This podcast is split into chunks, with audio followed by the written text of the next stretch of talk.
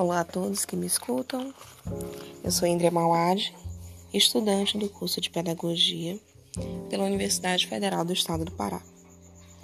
Esse podcast é fruto da disciplina Métodos e Técnicas de Educação de Jovens e Adultos em Ambientes Não Escolares. As considerações que serão feitas a seguir são fruto da reflexão de três textos. Primeiro, Ensinando a Transgredir, de Bell Hooks. Educação Popular, Saúde e Equidade, Justiça Social, de Miguel Arroio, e o capítulo 1, A Sociedade Brasileira em Transição, contido no livro de Paulo Freire, Educação como Prática da Liberdade. Neste momento pandêmico, percebemos as, as instituições formais de ensino reduzidas a atividades de aulas remotas em espaços virtuais em contrapartida, muito vem sendo produzido nos ambientes ditos como informais ou não escolares. Os movimentos populares são talvez os espaços que mais vêm acumulando experiência educativa nesse processo, transformando consciências. Segundo Freire, é este movimento dialógico que os indivíduos se educam e transformam suas consciências e suas realidades. Arroio salienta que é tarefa da educação popular a desconstrução de um imaginário negativo, atribuído ao povo, e a reconstrução de uma autoimagem positiva. Cabe então ao movimento popular um exercício pedagógico, esse resgate da autoestima do povo, e ainda compreender este povo em suas particularidades. Bell Hooks elucida essa questão quando se identifica com as ideias freirianas e se situa como uma mulher intelectual feminista, porém uma feminista negra e camponesa.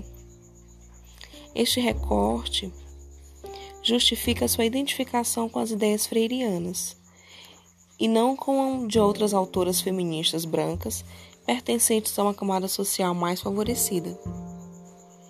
Esse confronto de significados identitários das camadas sociais é presente nos três textos e aponta para a desconstrução de um imaginário denominado por Arroio como romântico e infantil desses sujeitos.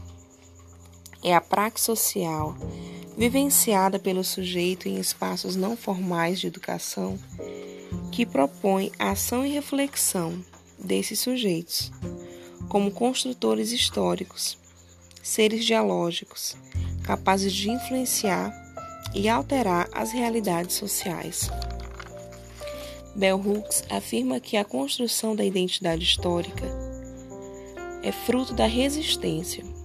Já Freire nos diz que as relações humanas são plurais e transcendentes, e é em movimento que os seres humanos herdam experiências e recriam suas historicidades, e assim se forjam como sujeitos críticos e reflexivos. Compreendendo história e cultura como domínio humano, podemos afirmar à luz de Freire que é a reflexão, a criação e a recriação da realidade que nos possibilita a dinamização do mundo e a humanização dos indivíduos inseridos em processos coletivos educativos. Arroio aponta os processos educativos como fruto de vivências populares na luta por direitos e, por fim, levanta questionamentos sobre a força pedagógica contida nos espaços de luta popular. Quais autoimagens vêm sendo construídas nesses espaços que conscientizam, politizam e humanizam?